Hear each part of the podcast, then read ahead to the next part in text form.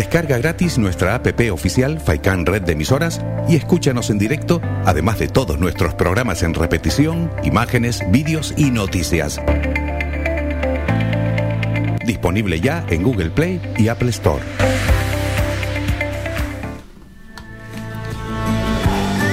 Vamos con más protagonistas. Queremos conocer de la mano de UPA UGT cuál es la situación actual del sector primario en La Palma, cómo lo están viviendo, ¿no?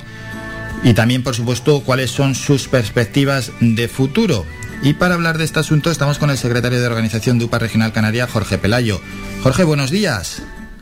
Buenos días, buenos días a todos los oyentes. Jorge, antes de profundizar ¿no? en, este tema, vamos a dejar a grandes rasgos cómo es la situación para el sector primario de La Palma y luego ya vamos profundizando caso por caso. Eh, la situación es grave, es muy grave eh, y decepcionante, ¿no?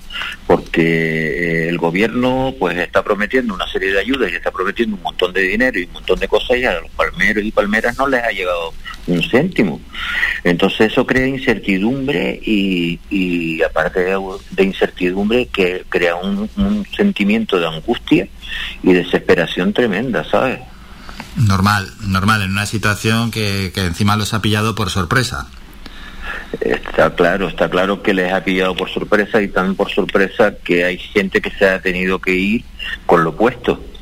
Eh, han perdido pues casi todo, menos la vida, casi todo lo material que le puede, le puede acaecer, pues han perdido sus medios de vida, han perdido de subsistencia y vida, puesto que ahí había muchísimas familias también que, que tenían un medio de subsistencia eh, con el sector primario, cuatro cabras, dos gallinas, un huerto y vivían de eso y un poco más y, y toda esta gente pues ha tenido que, que salir pitando, ¿no? Pitando con lo puesto, con lo puesto. ¿eh? Sí, sí, porque claro, para esta gente todavía la situación es más dura, porque bueno, para una persona que tiene su trabajo en, eh, bueno, en La Palma, pero en, otro lugar que no ha sido afectado por las coladas, pero aún así su casa ha sido arrasada, es un drama, pero para quien su casa ha sido arrasada y encima su modo de vida, que tenía que ver con el sector primario, ha sido arrasado, vamos, pues ya lo único que le queda, como nos está comentando Jorge, es la vida. Está claro, su vida y está esperando pues que el gobierno de Canarias, Consejería de Agricultura, Asuntos Sociales, lo ayude. La ayuda a esta persona en, en todos los ámbitos, ¿no? UPA Canarias lo que pidió en su momento también fue una una indemnización económica sobre la actividad que estaba ejerciendo, eh, para que esa persona tuviera algo de liquidez en, en este momento tan grave y, pudiera por lo menos hacerle frente a los gastos necesarios del día a día. Hay unos 20 ganaderos que, están, que han tenido que evacuar sus granjas y unas han sido sepultadas, otras no, pero están afectadas por el tema de la lava y hay 20 ganaderos que no, que vamos, que gracias a Dios, hace unos 10 o 12 días eh, eh, GMR les está ayudando por por medio de, una orden de la Consejería de Agricultura al, abastecimiento de esos animales, porque es que no tenían ni para abastecer los animales. Esta gente está luchando día a día para mantener a los animales, no para producir, sino para mantenerlos vivos porque los han tenido que sacar de sus explotaciones y alojarlos en otras explotaciones, están de prestado. Eso, eso quería preguntarte, claro, que dónde han, de, dónde han depositado a los animales, dónde los han dejado, claro, en otras explotaciones. En otras explotaciones, algunas que estaban vacías, eh, porque eh, eh, el tema de, la ganadería está muy delicado en todo Canarias, con la subida de los insumos, la electricidad, el gasoil. los ganaderos estamos en todo Canarias hoy en día, estamos ahorcados, estamos sufriendo muchísimo. Otro, otra, otro tema que le hemos trasladado también a la consejera de Agricultura, UPA Canarias lo está planteando desde primero de año, porque se veía la subida esta, y, se lo planteamos hacia la consejera de Agricultura para que eh, tomara la decisión de hacer una ayuda eh, directa al ganadero, no, no a los importadores, sino directa al ganadero, para que el ganadero se pudiera defender eh, por la subida.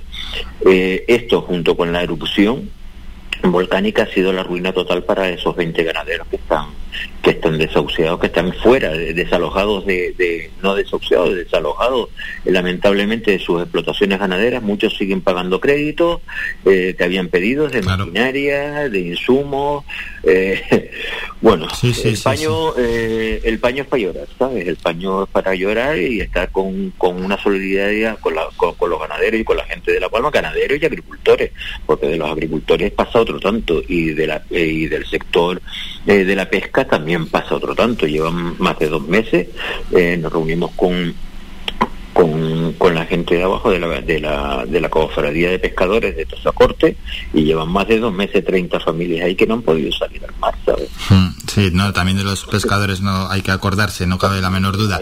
Pero, y estos ganaderos, por ejemplo, que están allí de prestado, bueno, es el nombre que le estamos poniendo, de prestado, para que así los oyentes nos entienden mejor, ¿qué, perspectiva tienen? Es decir, bueno, tengo ahí los animales, eh, pues donde me han podido dejar en algunos sitios que incluso abandonados o en otro lugar que pues otro ganadero me ha hecho un favor de tenerme los animales, pero bueno, ahora qué perspectiva tienen, es decir, ¿dónde se van a situar?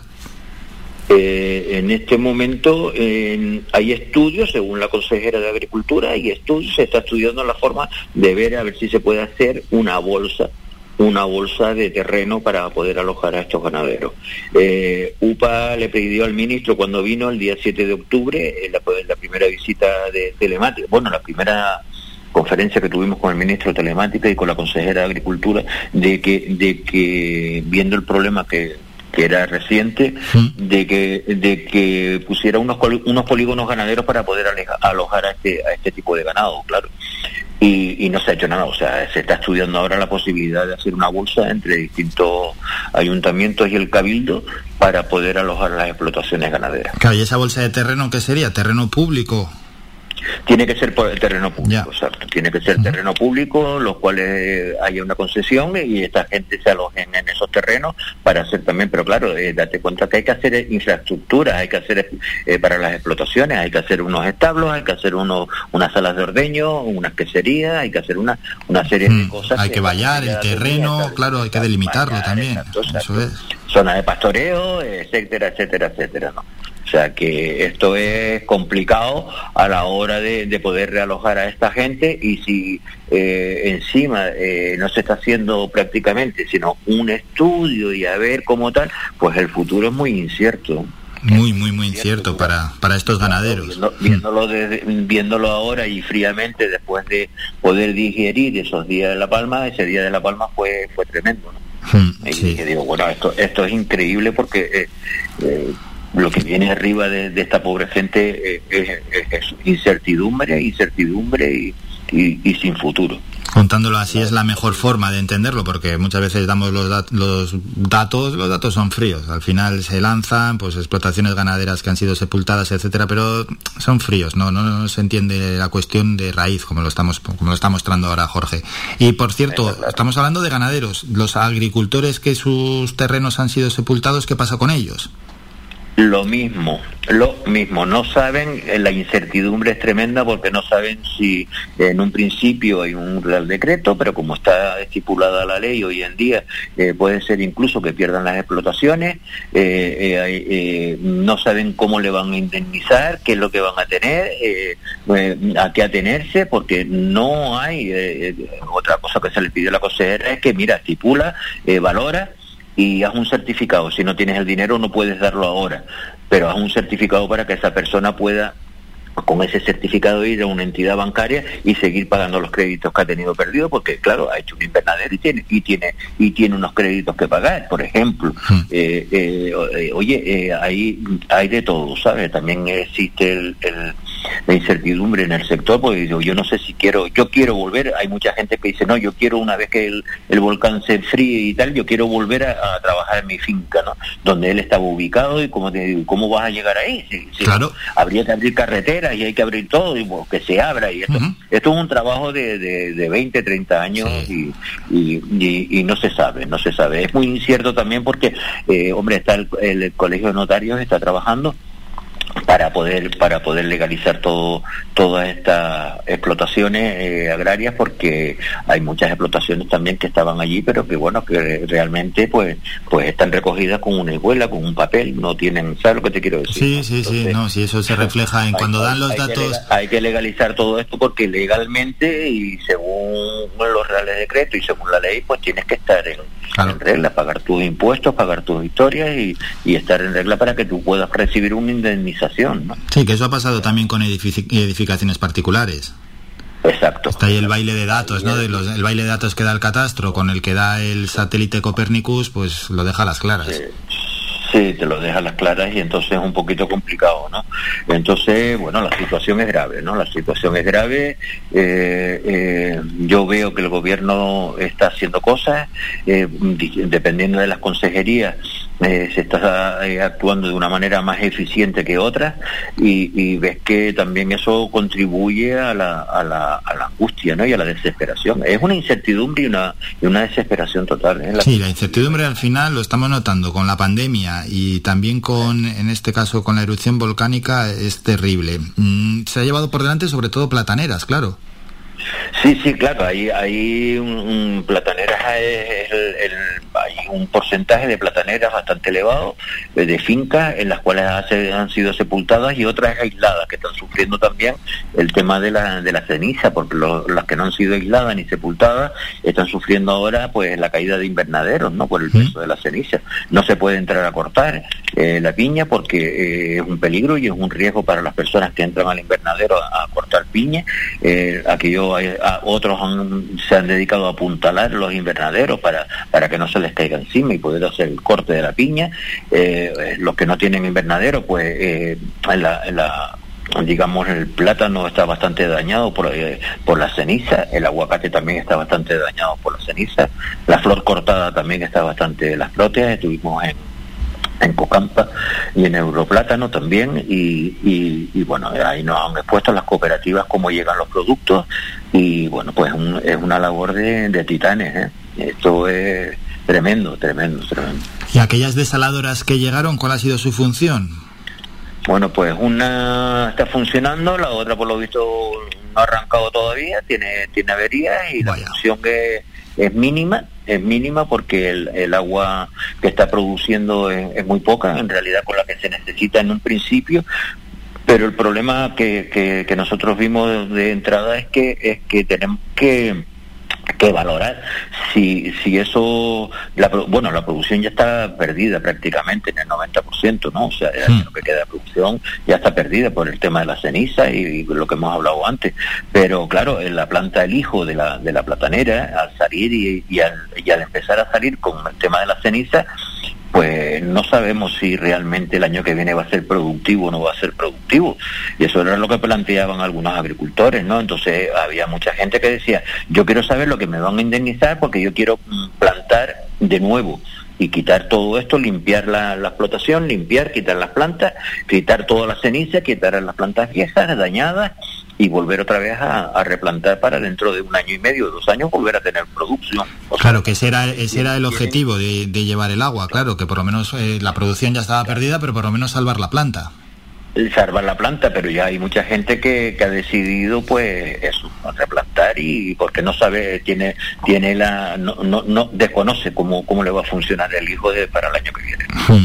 ¿Y eh, agricultores, ganaderos tenían por cuenta propia seguros privados? Eh, los agricultores eh, casi todos están asegurados en agroseguros, eso es el plátano el plátano. Eh, los de aguacates hay muy poco, los de proteas también hay muy poco. Mm, dentro de, habrá un 25, un 26% dentro de los aguacates que están asegurados, el resto está sin asegurar. eso influye también a la hora de, pedir ahora daños y indemnizaciones, ¿no? Porque claro, no tienes, no estás, no estás amparado, ¿no? No tienes un seguro colectivo que, te ampare, ¿no? Eh, esto es otro drama, porque claro, Agroseguro va también a, lo suyo, ¿no? O sea, como una entidad aseguradora, pues tú sabes que tienen su, su, su cláusula y, su, y sus condiciones y hay que, hay que atendernos a los convenios que hay firmados, ¿no? Eh, ya los ganaderos, eh, las indemnizaciones no son por muerte, no por muerte, hay algunas por muerte de animales y sobre todo por para retirar los animales muertos, pero no indemnizan eh, la, la, la, la, baja producción o digamos la, muerte de, de, animales. Sí, sí, sí, sí, sí, el fallecimiento de animales, claro, sí, que al final, pues hombre, en el parto que muera, etcétera, o cualquier enfermedad, bueno, eso está cubierto. no están, no están registradas ¿eh? en agroseguro. En vacuno sí, en vacuno la muerte está, hay una, una pequeña indemnización, pero de vacuno hay 20 o 30 cabezas nada más. ¿eh? Ya, ya, ya, ya, poco, poco. Bueno, pues ya simplemente nos queda preguntar a Jorge, bueno, pues por los, los planes de reactivación que estáis pidiendo desde el sindicato. Estamos pidiendo pues un plan de, que lleguen las ayudas ya, que por lo menos si no llegan las ayudas, que digan cuándo van a llegar y qué, y qué cantidad van a llegar para que el, agricultor ganadero o el pescador pueda solicitar a una entidad financiera con, ese certificado que conceda la, consejera de, Agricultura, pueda eh, solicitar un anticipo y después que fijen si se va a indemnizar eh, eh, la actividad económica o se va a, indemnizar el suelo, la actividad que ellos tenían en el suelo, puesto que si lo van a, a referenciar como valores catastrales, esto va a ser la ruina para muchos plataneros y para muchas familias del, del Valle de Aridane. Que estamos reivindicando es que se le dé un precio justo a, a, la, a la, fanega de, plátano y que, y que y a la fanega, para que ese, ese agricultor pueda reinvertir el día de mañana en, en el Valle de Aridane o, cerca de, esa zona, porque es una zona muy buena para plátano, ¿no? Hay muchísima gente que quiere reinvertir y que y quieren seguir con, con la actividad, ellos y sus hijos. Bueno. Defiende la, la, unidad familiar y la, y la economía familiar, es lo que estamos hablando, ¿no? O sea que... Eso es. Bueno, y antes de despedirnos, claro, no se nos puede olvidar mencionar, aunque sea en un minuto, a los pescadores, que antes también lo hemos dicho, pero bueno, conocer en qué situación están.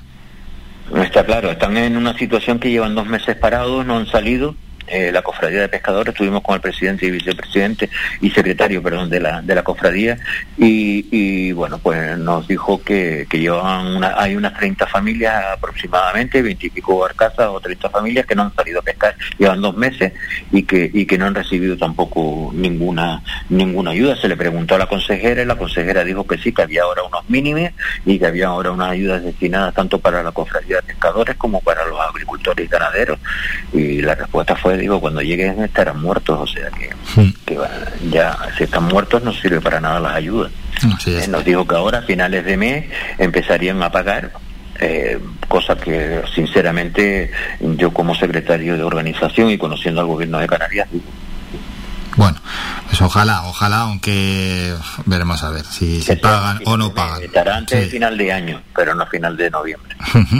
bueno, pues hemos conocido ¿no? la situación actual del sector primario en La Palma y también cuáles son sus perspectivas de futuro. Y lo hemos hecho de la mano de Jorge Pelayo, el secretario de organización de UPA Regional Canaria. Jorge, gracias por estos minutos y por la explicación. Muchas gracias, un saludo.